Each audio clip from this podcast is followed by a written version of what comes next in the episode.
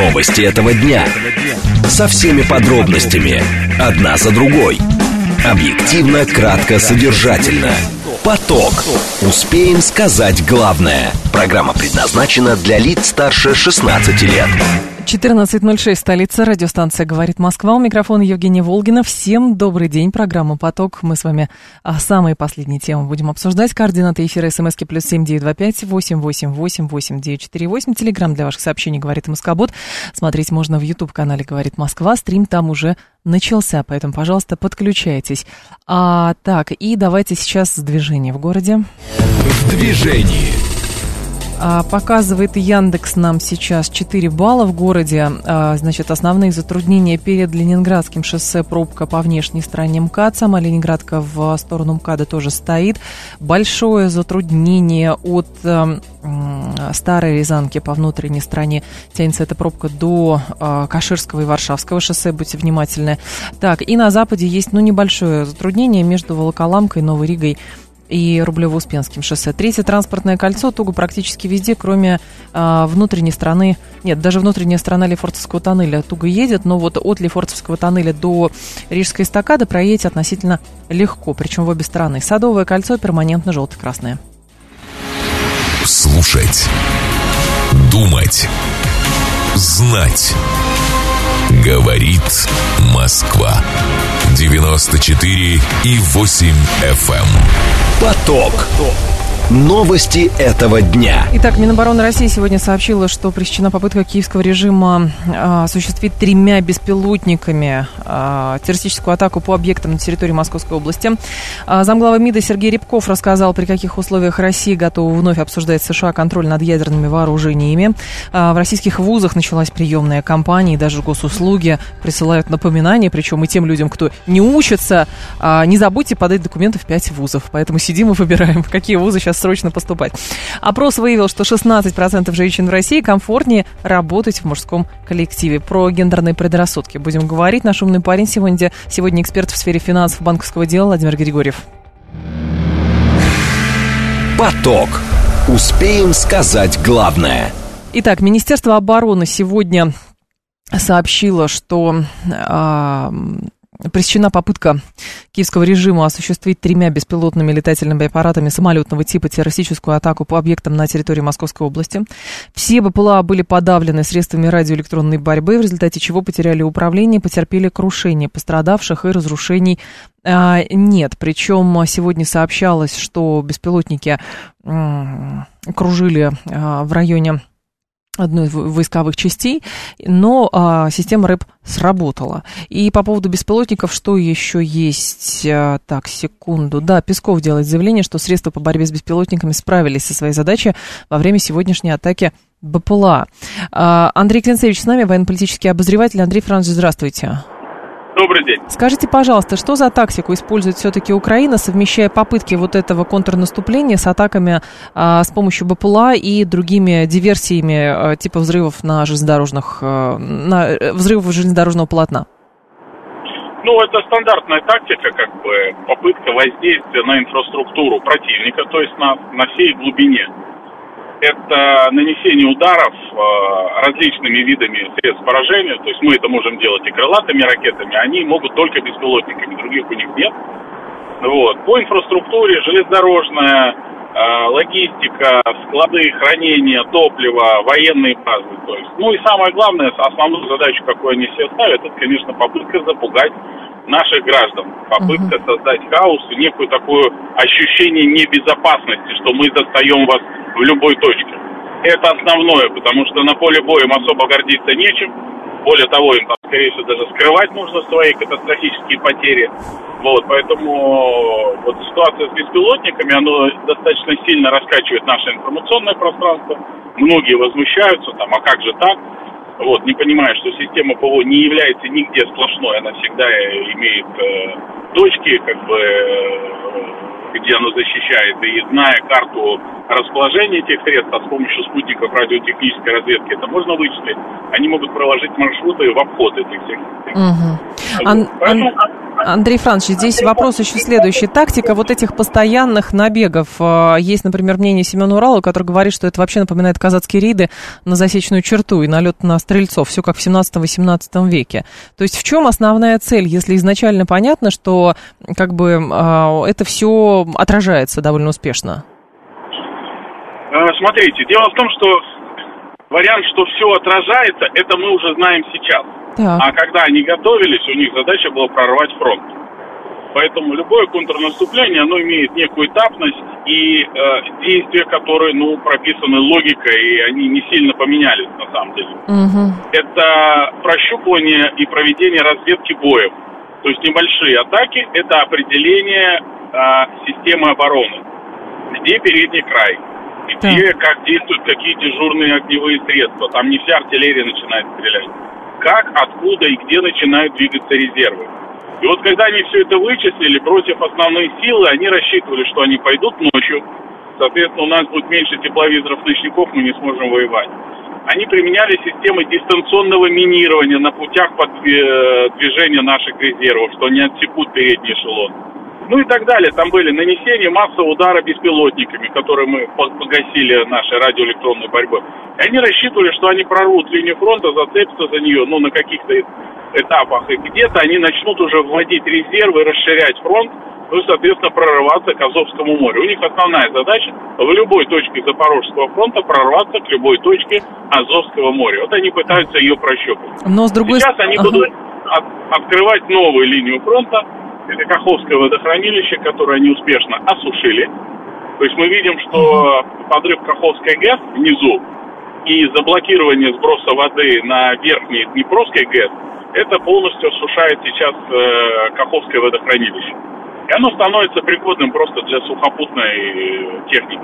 Сейчас, когда все это высохнет, я думаю, колесная, может быть и гусеничная техника будет брошена на ее, условно говоря, форсирование. Андрей Францович, а как нивелировать угрозы в глубоком тылу? Я имею в виду угрозы со стороны а, диверсионных отрядов и вот этих вот налетов а, БПЛА, потому что то, что на фронте происходит, это, ну, э, это понятно, как минимум. Эффект очень рецепт очень простой, это количественно, то есть повышать количество средств на вооружения технических, это радары, средства радиоэлектронной борьбы, а, и повышение количества людей, которые физически глазами несут службу, мониторят э, железнодорожные пути, еще что-то. Вот для этого, собственно, территориальная оборона в военное время, она всегда и создается для того, чтобы э, как раз нести дежурство на этих объектах, чтобы снять нагрузку с армии, чтобы армия воевала, а тероборона охраняла. Ну и, соответственно, качество повышать, это повышать э, технические возможности этих средств обнаружения и э, работа наших спецслужб, которые должны превентивно выявлять эти ячейки, а, выявлять этих граждан. Собственно, мы это и видим, что очень часто до совершения преступления происходит захват орудиями возможного этого преступления. Напомню, в прошлом году был захвачен микроавтобус с украинскими диверсантами, где было две установки а, значит, э, переносных зенитных ракетных комплексов. А это могло быть два гражданских самолета сбито. Поэтому это очень серьезная профилактическая работа. А, Андрей Францович, здесь большой, большой вопрос вызывает э, как раз ну, вот эти вот попытки украинского контрнаступления, и даже зарубежные комментаторы говорят, ну, по меньшей мере, это странно выглядит э, с формулировкой контрнаступления, хотя это называют даже атаками, уже попытками атак камикадзе, потому что там не имея поддержки с воздуха, соответственно, бронетехника разная, моральный дух, как говорят, подорван, но при этом идут, идут, идут. С вашей точки зрения, чем это обусловлено? Это обусловлено в первую очередь неграмотным просчетом западных кураторов, а я буду говорить, что это делали они, не только Украина, наших сил и средств.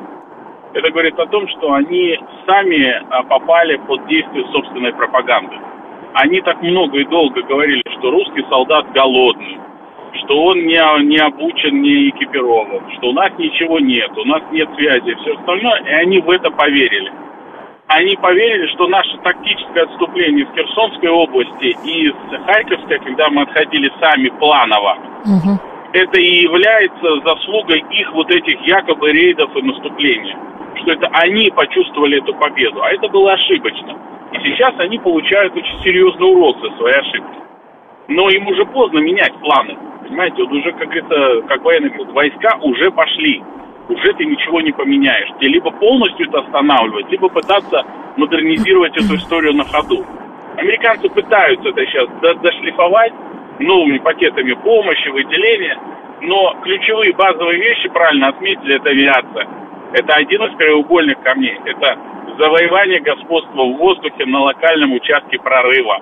Если обороняющие силы могут э, э, оспаривать господство в воздухе, то наступающие должны иметь преимущество в господство в воздухе, иначе их войска будут расстреливаться как, как на стрельбище. Что, собственно, и происходит. Наша армейская авиация, вертолеты К-52, просто каждая ракета – это подорванный танк.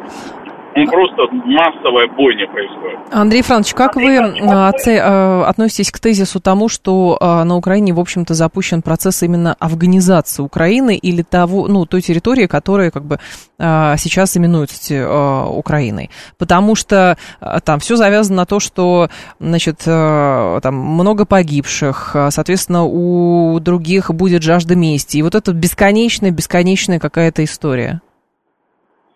Э, вы понимаете, дело в том, что Украина сама по себе это больной на аппарате искусственного дыхания. Без внешней помощи она мгновенно просто сразу умрет.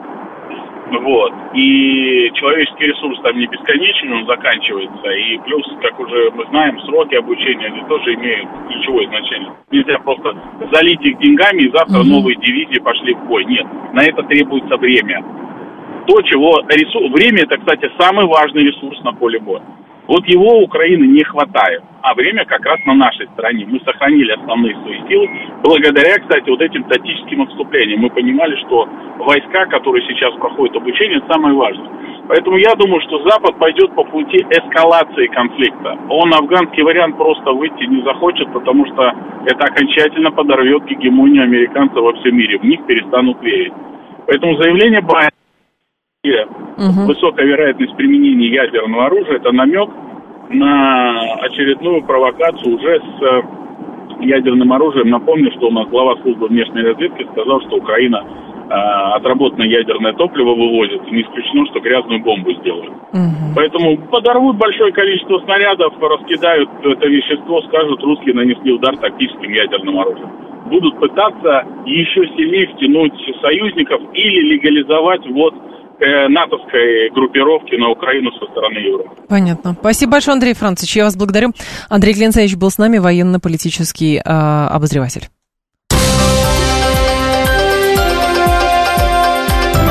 Внимание! Говорит Москва. 94 и 8 FM. Эм. Поток.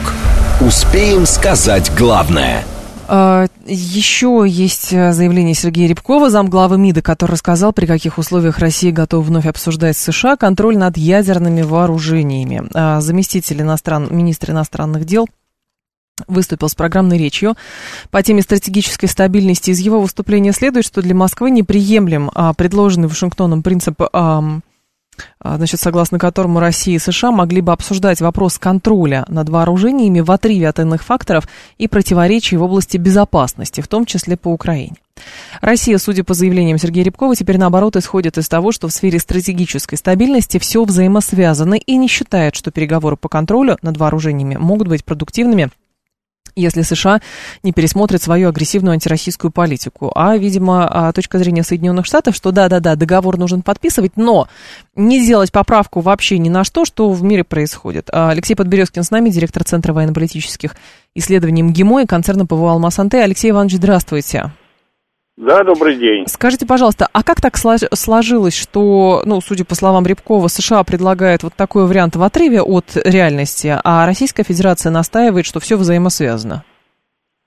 Ну, по сути дела, так всегда и было. Американцы пытались э, выдать стратегическую стабильность только в той области, э, как, которая их интересует, то есть в области неиспользования стратегических наступательных вооружений. То есть, грубо говоря, разделить область безопасности на две части. Вот я провожу линию, как э, все, что касается э, стратегических э, вооружений, их применения. Давайте мы с вами договариваться о различных мерах по их контролю, по э, развертыванию, в том числе по запрещению. Сейчас их очень волнует э, некоторые наши вооружения, которые бы они хотели запретить.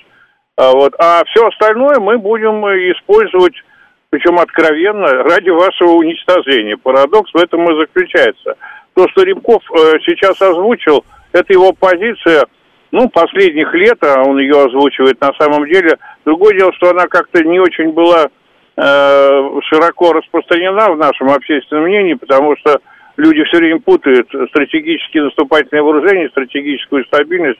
Это далеко не одно и то же. Сейчас есть дискуссия о ядерном оружии, Угу. Ну, вот эта тема опять поднята. Тем более, что тактическое ядерное оружие еще хотят сюда же американцы приплести, на что Путин на форуме вот э, в Петербурге достаточно категорично ответил, что нахрен нам это надо, да. Ну, вот это вот как бы разные подходы, да. То есть они говорят, мы вас будем уничтожать, но вы, пожалуйста, когда мы вас будем уничтожать, стратегический ядерный потенциал не используйте. Алексей Иванович, ну как промедление в переговорах сказывается вообще на э, глобальной безопасности? Ну, конечно, сказывается, потому что, ну, в принципе, по большому счету, э, стабильность в области э, стратегических наступательных вооружений, даже Китай эту идею поддержал, но не как переговоры о сокращении, об ограничении ядерных вооружений, а как о поддержании стабильности. Да, но для этого вы должны отказаться от э, своих намерений использовать военную силу для уничтожения. Но это опять же вот на бытовой уровень, если перенести, это примерно следующее – я вас буду резать, но вы, пожалуйста, не сопротивляйтесь, не используйте все инструменты для сопротивления, я вас зарежу не больно. Угу. Но в данном случае, Алексей Иванович, вот, а, скажем так, чем нынешняя текущая ситуация, а, связанная с невозможностью, во-первых, с разрушением прежних договоренностей, с невозможностью пока достигнуть каких-то новых, а, я имею в виду по системам вооружения и так далее, заключить какие-то договоры, принципиально отличается от того периода, когда была холодная война, но при этом сторонам удавалось по многим вопросам заключить договоренности, что давало определенную фору? На самом деле разница есть и очень Какая? большая. Вот давайте вернемся к началу 70-х годов и по, по сравним с сегодняшней ситуацией. Вы ведь об этом говорите. Конечно, конечно. Значит, американцы пошли на переговоры по сокращению стратегических наступательных вооружений, потому что по целому ряду направлений мы создали для них угрозу. Мы стали больше производить средств доставки, угу. мы стали больше делать боеголовок ядерных, мы создали систему раньше них, систему противоракетной обороны. Мы создали космическую систему обнаружения о пусках, и в том числе на морских территориях. Мы создали систему уничтожения э, объектов в космосе раньше американцев. Вот когда они все это увидели, столкнулись с этим, говорит, ну давайте мы теперь договариваться, как бы так, чтобы нас дальше не понесло, будем ограничивать наше, как-то регулировать нашу с вами э, деятельность. Ну и пошли на ограничения. На самом деле эти ограничения, это всегда была попытка американцев э, ограничить нас качественно и, и сократить наши возможности, не более того. Но в данном случае, Алексей Иванович, а, скажем так, какие сильные стороны есть а, у Российской Федерации, а, чтобы, ну, например, настаивать на договоренностях на соответственно, своих условиях, но, может быть, и склонить ту сторону к этим переговорам? Или пока такое время, что старый мир уже разрушен, а новый пока еще не построен? И этим можно объяснить, что стороны не готовы садиться и договариваться? Ну, отчасти вы правы. Американцы делали последние годы все для того, чтобы сломать прежнюю систему безопасности. Они уничтожали соглашения там и по обычным вооружениям, вооруженным силам, и по э, ракетам средней меньшей дальности, и по открытому небу, и прочее, прочее, прочее. Вот по всем этим направлениям они фактически демонтировали систему безопасности, и сами международные институты привели в негодность тех, где они не смогли их уничтожить, ну, скажем, э, там э, соглашение по химическому бактериологическому оружию mm-hmm. фактически не работает, но они их э, превратили такой в придаток своей политике, да, используют во, вопреки. Поэтому там, где им это не удалось сделать, они саботируют. Вот на этом общем фоне как-то они вычленяют стратегически наступательные вооружения по одной простой причине. Ну, действительно, менее чем за полчаса они могут быть уничтожены, если дело дойдет до края. Они это понимают, они этого боятся, они хотят наши вооружения наиболее перспективные сократить, там, где мы их опережаем – а мы их опережаем по целому классу вооружений гипероружия, например, угу. и либо мощных высокоточных систем последнего поколения, в том числе морского базирования типа Посейдон. Вот это все мы идем впереди, поэтому они хотели бы это ограничить. И вот э, они даже термины специально изобретают э, о том, чтобы контролировать нашу деятельность. Их очень, им очень хотелось бы вернуться в рамках договора о ДСНВ опять на наши заводы, на наши предприятия, чтобы контролировать наши опытно-конструкторские работы. Но, с другой стороны, и мы туда не имеем доступа, и еще это началось, по-моему, со времен пандемии. А они, они нас в последнее время не пускали, под предлогом ага. того, что э, сообщение авиационно нарушено, вроде как летать нельзя, ну вот и поэтому, так сказать, вы не можете прилетать. Поэтому... Про Ничего мы от этого не теряем, не абсолютно. Ничего. Просто интересно, что из речи Сергея Рябкова, а, зама Лаврова, следует, что он выступает за коллективные усилия по обновлению всей архитектуры международной безопасности, но как такового коллектива, по сути, пока нету, кто бы сел вот за стол переговоров. Все равно все сводится к тому, о чем США с Россией договорятся.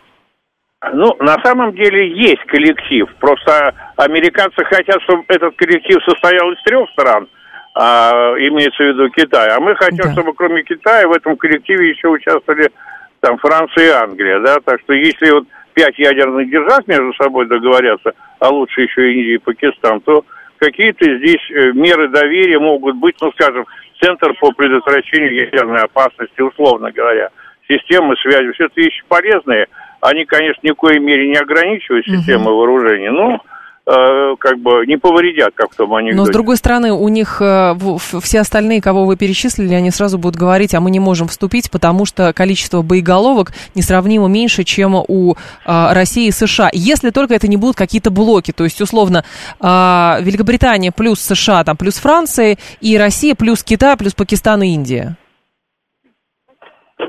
Ну, вы знаете, на самом деле не, все, не, не так, потому Нет? что ведь речь идет не о сокращении вооружений, а об э, контроле, контроле над, и, над их использованием. Поэтому здесь не такое уж важное значение имеет, сколько у вас этих самых ракет и боеголовок. Речь идет о том, э, скажем, э, как, как эти системы оружия могут быть использованы. Угу, понятно. Спасибо большое, Алексей Иванович. Я вас благодарю.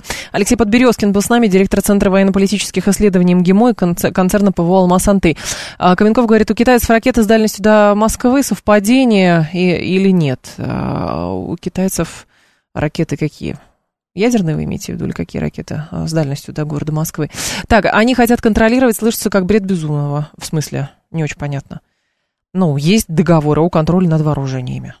Вот. Э, соответственно, а, нужно о чем-то договариваться, а стороны пока как бы одна сторона заявляет свою позицию, другая сторона заявляет другую позицию. Позиции взаимоисключающие, и поэтому никто ни о чем договориться не может. Вот. А другое дело, как будут выходить из э, этого положения, и самое главное, есть ли действительно ощущение, что промедление в этих переговорах, оно сказывается на безопасности. Потому что так или иначе, все равно, когда мы говорим про ядерную контроль над ядерными вооружениями, про, а, значит, говорим про угрозы ядерной войны и прочее, все равно упорно вспоминается вот эта лестница эскалации, которая была придумана а, одним очень известным американским теоретиком. Вот. Он был как раз еще и прототипом главного героя в фильме Кубрика «Доктор Стрэнджлов». Вот, вот эта лестница, как-то лестница эскалации она называлась, там 44 ступеньки, от, э, значит, которые ведут к прямому столкновению, причем ядерному столкновению а, между а, Советским Союзом на тот момент, потому что это там в конце 60-х было сделано, до, э, между СССР и Соединенными Штатами Америки. Вот, поэтому если изучить все эти ступени, в общем-то, вы знаете, наводит на определенные мысли, потому что слишком уж много каких-то совпадений. Вот. Как будут выходить из этого положения? Большой вопрос, но, в общем, э, Рябков э, выразил свою свое мнение на этот счет. Вот, и он говорит, что власти России не видят для себя никакой возможности устремиться, значит, сейчас, сейчас, сейчас скажу, к к переговорному столу по первому зову и в готовности к односторонним уступкам. Это, в общем-то, ровно то, что говорил Алексей Подберезкин. То есть условия той страны мы принять не можем. Новости продолжим. Новости этого дня. Со всеми подробностями. Одна за другой. Объективно, кратко, содержательно. Поток. Успеем сказать главное. 14.35 столица радиостанции «Говорит Москва». У микрофона Евгения Волгина. Мы с вами продолжаем. А, Слава говорит, а та страна не может принять наши условия. Да, та страна не может принять наши условия. Поэтому вот такая битва происходит. Эпохальная. Еще продолжает слушатель. Не думаю, что Индия и Китай согласятся вступить в блок с Россией, причем у Индии с Китаем были конфликты. Говорит Слава, это про контроль над ядерными вооружениями. Вы понимаете, а может быть, речь идет не о, блоках, не о блоках каких-то, вот. Хотя, действительно, когда, помните, еще были предложения, а, значит, попытки а, Соединенных Штатов, чтобы Россия уговорила Китай присоединиться к договору о ракетах средней и меньшей дальности, тогда китайцы сказали, послушайте, у вас боеголовок, э, у вас зарядов гораздо больше, чем у нас, поэтому давайте вы сначала сократите свои, до нашего уровня, а потом мы с вами будем разговаривать. Естественно, никакая страна на это не пошла. С ядерными, я думаю, что здесь а, сложнее. Понимаете, про Израиль тоже можно вспомнить. Ядерная программа Шрёдингера, вроде бы она есть, а вроде бы ее нету. А, еще так, а, никто не знает, сколько у Китая вооружения. В Китае не было ни американских, ни российских инспекторов. Китайские националисты считают, что город Владивосток перешел к России в период слабости Китая. Сегодня Китай силен и может вернуть все земли, переданные в аренду. Поэтому нашей стране лучше дружить с США. У американцев к нашей стране нет даже теоретических территориальных претензий, говорит Юра Каменков. Юра, ну послушайте, вот это слово «дружить» вот, оно э, на протяжении долгих лет нами, как выяснилось, истолковывалось несколько иначе. Мы-то хотели какой-то дружбы на равных, вот, а получилась дружба неравных. Поэтому, когда вы говорите лучше дружить, потому что у нас нет территориальных претензий, у нас есть под боком Европа, на которую тоже, с которой очень тесные связи Соединенных Штатов Америки. И у нас до недавних пор были тоже очень тесные связи. Вот. Но оказалось, что это, э, например, Украина яблоко раздора. Вот, поэтому говорить, что нам нужно дружить с Соединенными Штатами Америки, а как помните, кто-то выразился, что хуже врага Штатов, э, хуже, чем быть врагом Штатов, может быть только другом Штатов, вот, а, можно это тоже вспомнить. Ну и история про националистов, понятно. Ну, у нас тоже есть а, всякие разные люди, которые говорят, а зачем мы Аляску отдали? А еще помните, что часть Калифорнии была чья? Вот пусть американцы теперь и думают. Ну, послушайте, это разговоры в пользу бедных. Еще переработать тонны руды не так просто, говорит Слава. Дружить с США ни в коем случае нельзя. Вспомните 90-е, нас просто использовали. В итоге все забирали себе ресурсы, и все так проще. Это называется не дружба, это называется эгоизм. Ровно об этом и речь. Что тебе еще сделать, чтобы доказать, что я твой друг? Делается это не так. Есть большая надежда, что все-таки в, э, у людей, которые принимают решения, есть тоже четкое представление, что нет никакой дружбы, есть взаимовыгодное партнерство. Поэтому взаимовыгодное партнерство укрепляется разного рода договоренностями. Когда в политике 70-х, 80-х годов, 60-х прошлого века заключали договоренности с Соединенными Штатами Америки, они их заключали не из расчета, что мы будем дружить со Штатами. Они заключали эти договоренности, чтобы, ну, как бы никто никакие черты не пересекал. Просто, просто они были. Просто они были. Вот, потому что были некие правила. Теперь этих правил не существует. Нужно создавать новые правила. Одна страна говорит, а давайте вы э, везде сдадитесь, будете платить репарации, и тогда мы, наверное, может быть, разблокируем вам счета, и, может быть, даже не будем стремиться вас уничтожить полностью. Вот, вот такие условия есть. А есть другие условия. Давайте договариваться на равных. Ну, попробуем. Потому что мы не хотим, чтобы весь мир был уничтожен. Ну, я совсем упрощаю, но суть понятна. Вот, пока ни та, ни другая сторона своих условий, э, условий друг друга принять не может. Ну, пока так и живем. Поток. Успеем сказать главное. В российских вузах тем временем началась приемная кампания. В 2023 году выделили более 626 тысяч бюджетных мест. А, вчера начался прием документов от абитуриентов. Подать их можно четырьмя способами. Очно, по почте, через сайты вузов, а также с помощью суперсервиса поступления в ВУЗ онлайн. Как сообщили в секретариате вице-премьера Дмитрия Чернышенко, в 2023 году в рамках контрольных цифр приема выделили 626 тысяч бюджетных мест, порядка 36 тысяч из которых предназначено для вузов новых регионов. Все ведомства и вузы страны, включая новые регионы, готовы к старту приемной кампании. И глава Минцифры Максут Шадаев также сообщил, что суперсервис портала госуслуг поступления в ВУЗ онлайн технически готов к началу приемной кампании. Дмитрий Агранат с нами, профессор, доктор социологических наук и проректор по учебной работе МГПУ. Дмитрий Львович, здравствуйте. Добрый день. Скажите, пожалуйста, есть ли новшество в нынешней э, кампании вступительной? Э, да, безусловно, есть. Э, в первую очередь это касается подачи заявлений студентов. Э, если раньше студент писал заявление на каждую программу, на которой угу. он хочет обучаться, то теперь он пишет одно заявление, где он указывает те программы, на которые он хочет поступить в приоритете, в приоритетном направлении.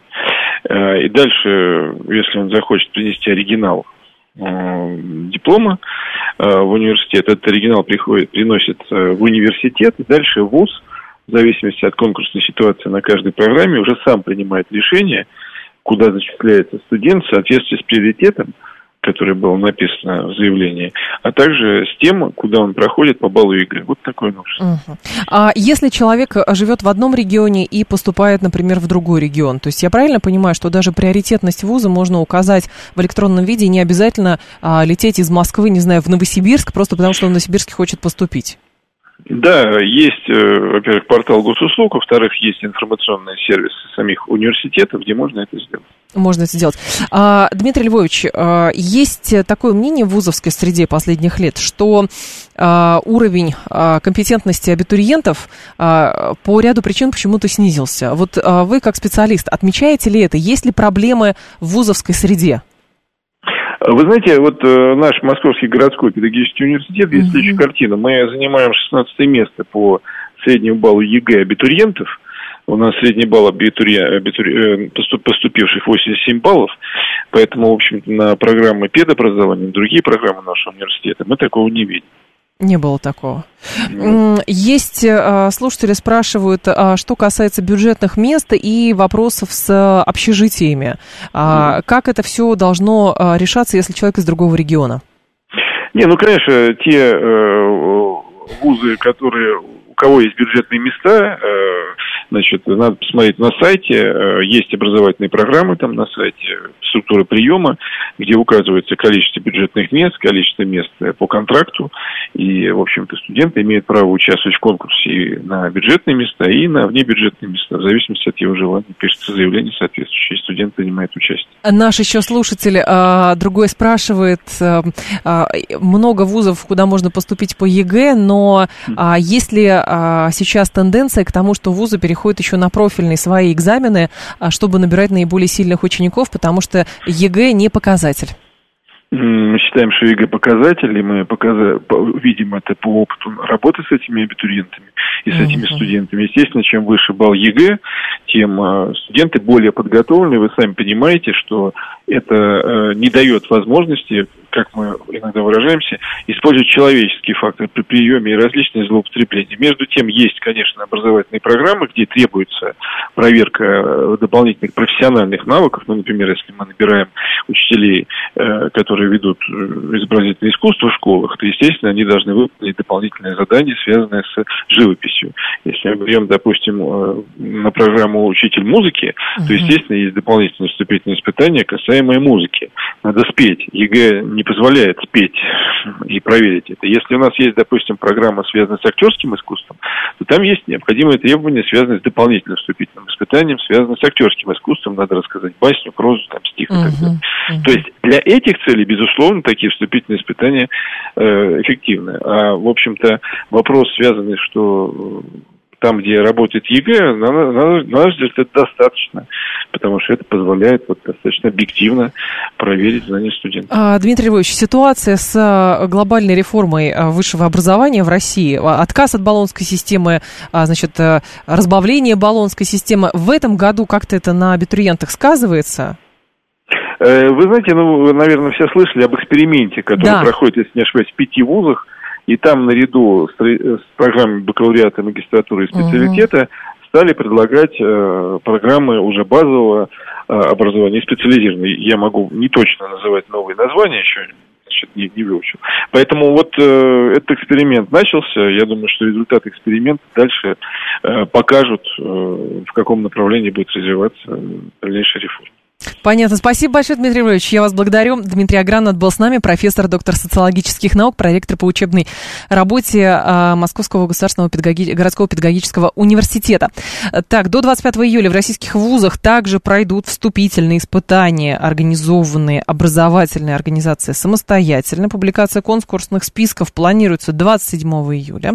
Зачисление пройдет в два этапа с 28 по 30 этап приоритетного зачисления с 3 по 9 августа. Основной при наличии в образовательной организации дополнительного приема он должен завершиться до 29 августа. По поводу распределения бюджетных мест. А, Фальков, министр, сообщал, что в этом году ведомство впервые провело перераспределение бюджетных мест вузов для расширения приема соответственно, а, там тоже есть определенные изменения, и а, они указаны, и можно принимать решения уже с учетом вот этих новых вводных. Так, ЕГЭ вполне нормальная система. В Беларуси ЕГЭ по языку даже сложнее, говорит Слава. Ваши дети поступали, не поступали? Куда поступают? 7373948, краткая перекличка абитуриентов. Товарищи абитуриенты и родители абитуриентов, звоните. Куда ваши чады решили податься за высшим образованием. 7373948, это телефон прямого эфира. 7373948, по коду 8495. Лет 10 назад общежития не было на планах отделения, платных отделениях и подавно, говорит Слава. Но если человек идет на платное отделение, наверное, очевидно, что ему где есть где жить, поэтому общежитие ему не предоставляется. Или же, ну, не знаю, предоставляется на платной основе. Может быть, это так есть. Здрасте, я слушаю вас. Алло. Алло. Здрасте. Здравствуйте. Здравствуйте. Дело в том, что я мама абитуриента. Прекрасно. Так. У меня сын, одиннадцатиклассник. Дело в том, что два года мы усердно готовились на айтишника, поскольку сейчас это очень модная профессия. Uh-huh. И, да, все вокруг твердили о том, что надо, надо, надо. Но поскольку я сама филолог по образованию, по первому, и работаю в школе, тут мне в феврале месяце сын позвонил, и сказал, мам, мне нужна от тебя поддержка. Так. Ну, мое материнское сердце почувствовало что-то неладное. Он мне сказал, мам, я понял, что я филолог до мозга костей, я гуманитарий, весь себя, и Вот это да, как-то вышло. Да, я, конечно же, поддержала сына. Честно говоря, вы знаете, я считаю, что а, гуманитарии и люди творческой профессии это самые гуманные люди. Гуманитарцы. Но он в итоге поступает не на а, техническую специальность, а уже нет, нет, нет, на филфак. Без, э, да, без всяких э, репетиторов, без какой-либо подготовки, чисто на голом каком-то энтузиазме. Он у меня за три месяца подготовился, и вот сегодня мы узнали Мгм. результаты по обществу знания. У него 65 баллов, в общем у нас 178 баллов. Так, Чему я несказанно рада. Я считаю, что за три месяца он у меня большой молодец. классно. Гены взяли Вот. свое. Спасибо вам большое. Вот так бывает. Это по поводу... Спасибо большое. Это по поводу профориентации. Знаете, как там два месяца, там некоторые дети с пяти лет знают. Я буду, ну, не знаю, кем-то там машинистом, летчиком, журналистом какой а кто-то говорит, там, ему 17, господи, кем же я буду, куда же мне идти на самом деле? И видите, такое тоже случается. Вроде бы готовился на айтишника, а в итоге будет, а, ну, с филологическое образование. Но никто же не мешает параллельно, правильно? Я думаю, что в среде айтишника, в среде айтишников грамотных э, людей с грамотным, с хорошим русским языком, с пониманием культуры и прочее, тоже такие люди нужны. Еще так, скажу, скажу, кто же, кто же, кто же. Давайте вас еще послушаем. Здрасте, алло. А, здравствуйте, Кот Москва. Да. А, вы знаете, у меня вот э, дочка в том году поступала и очень хотела записаться на творческие конкурсы э, в театральные. Так, И это оказалось э, невозможно. почему? Запись, э, запись онлайн, и Так. буквально, когда открывается запись, уже возможности записаться нет. В итоге факультет политической журналистики. Факультет. Вы знаете, что-то театральное тут тоже есть на факультете политической жур- журналистики. Хотя, что такое политическая журналистика? Есть же просто журналистика, есть политология, нет? Э, Ну, может быть, такая тоже. Ну, тоже хорошо. Хорошо. А что-то надо, да. Элементы, в общем, театрализованности тут тоже присутствуют, поэтому даже не вижу э, никакого противоречия здесь. В общем, всем удачи в поступлении. А В конце, э, чего? В конце лета подведем итоги, кто куда поступил. Внимание! Говорит Москва. 94 и 8 FM. Поток. Успеем сказать главное. А, опрос выявил, опрос сервиса Superjob а, выявил следующее. 16%, с 16% женщин в России комфортнее работать в мужском коллективе. Смешанные предпочитают 43% опрошенных респонденток. Работать исключительно с женщинами хотели бы 5% а, россиянок, то есть женщины с женщинами только 5%.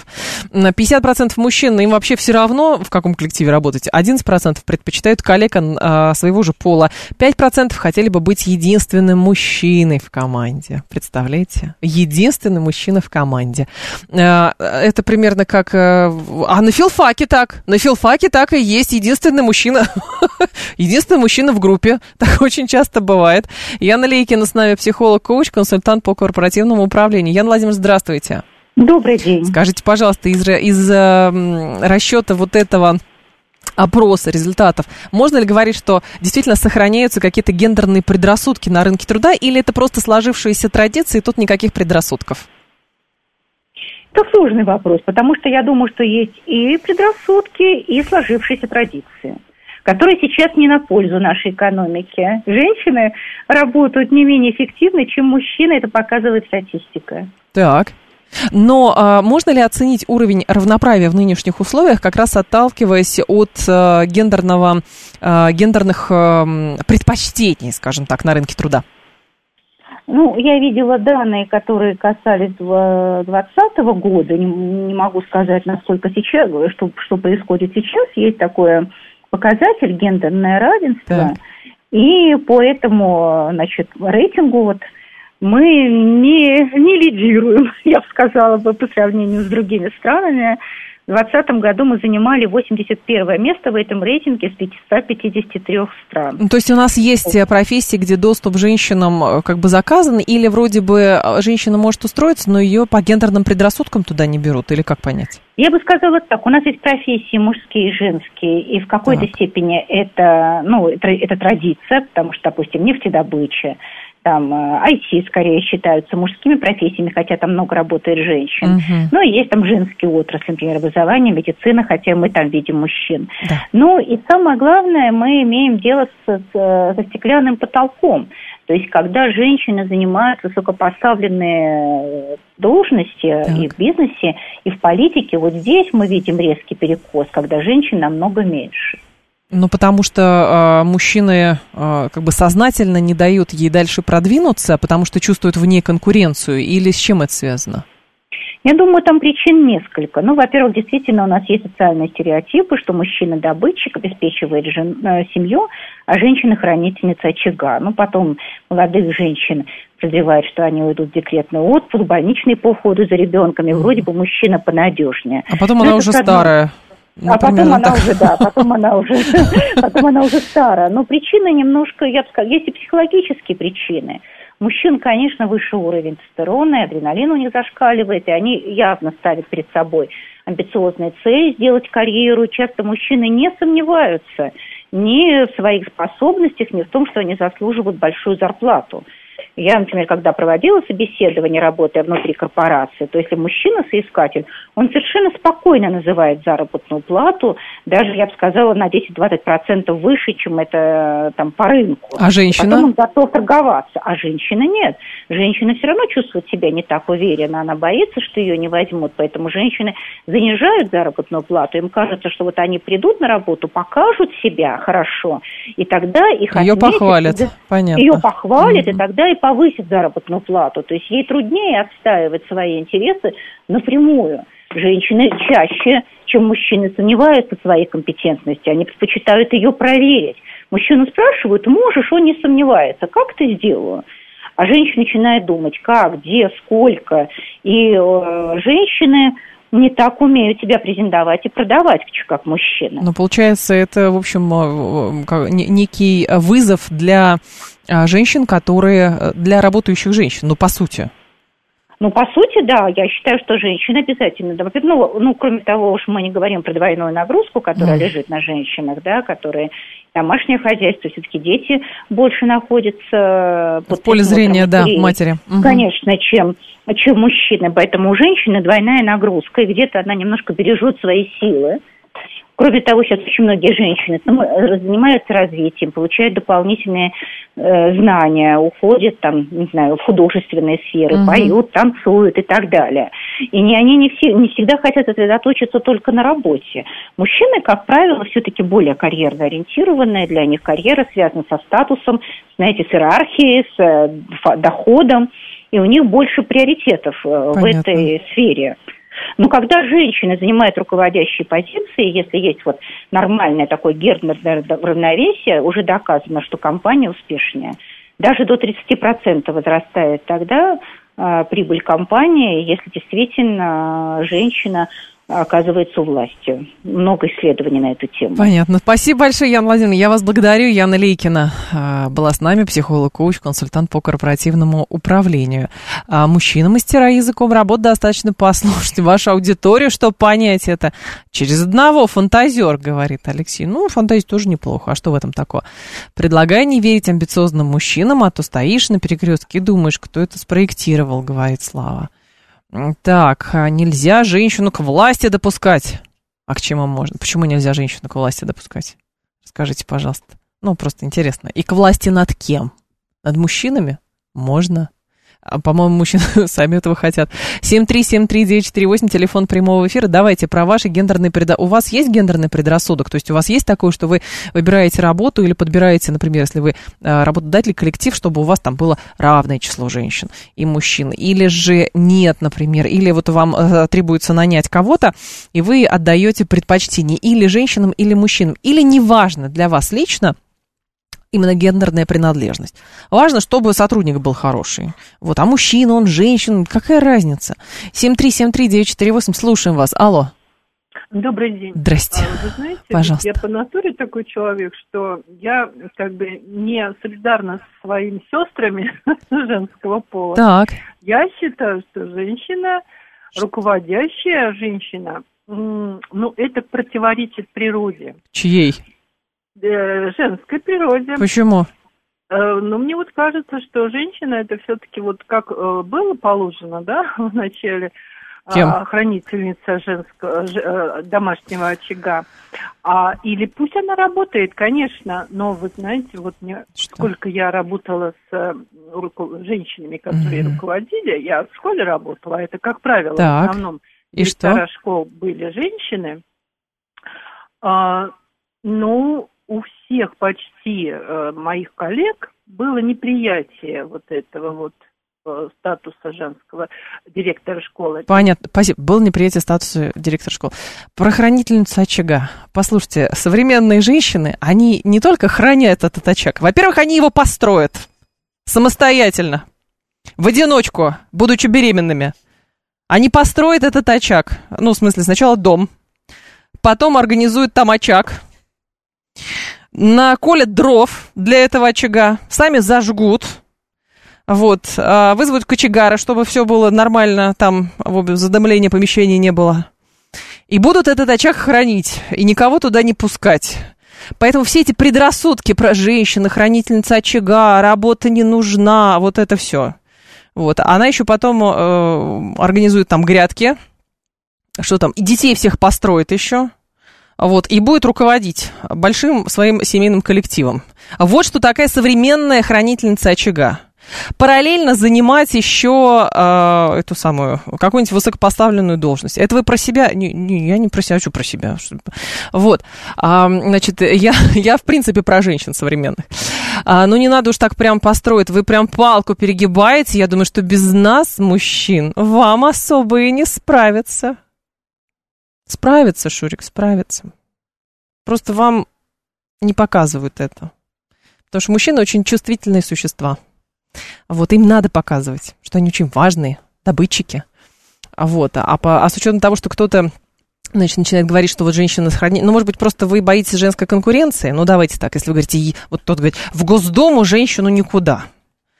А вот, а у нас женщина не только в Госдуме, у нас в Советом Федерации женщина, например, руководит. И что такого? Вот посмотрите, Советом Федерации Валентина Ивановна Матвиенко руководит, а Государственной Думой Вячеслав э, Викторович Володин руководит. И, следовательно, какие выводы нужно сделать? Может быть, дало все-таки эти гендерные предрассудки?